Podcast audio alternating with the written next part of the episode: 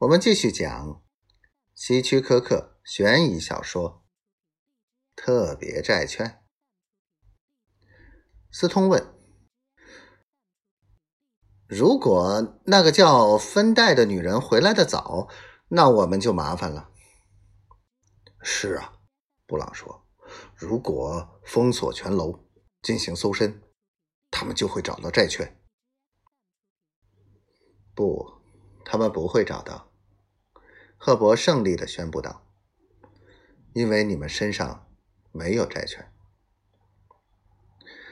两个歹徒扬起眉毛。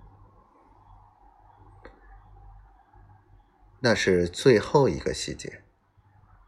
他示意两个人靠近些。现在你们听仔细了。当你们抢到东西之后，在离开时，把两卷债券。扔进废纸篓里。我会在桌子上留一些废纸，你们可以顺手一扫，盖住债券。然后你们从防火楼梯出去，摘掉面罩，乘电梯下楼。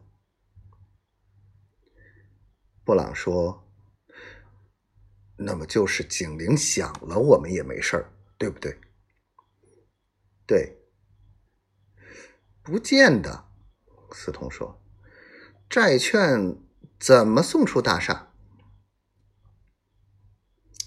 简单的很。警方会问我话，然后会发现我是无辜的。当他们离开后，我就从纸篓中取出债券，放进手提箱，离开。”他很骄傲的说。真是太妙了，布朗说：“我们抢五十万，连被抓的机会都没有。”斯通更实际些：“那些债券我们可以卖多少钱？你说他们很容易兑成现金？”赫伯说：“可以卖二十五万元。现在我们把时间弄清楚。”他们聚在一起，重新说了一下各个步骤，然后赫伯站起来，戴上圆顶帽。再见，他严肃地说：“四点五十八见，三点三十分，特别债券送到。四点时，赫伯默默祈祷，那两个人。”已经来到楼下。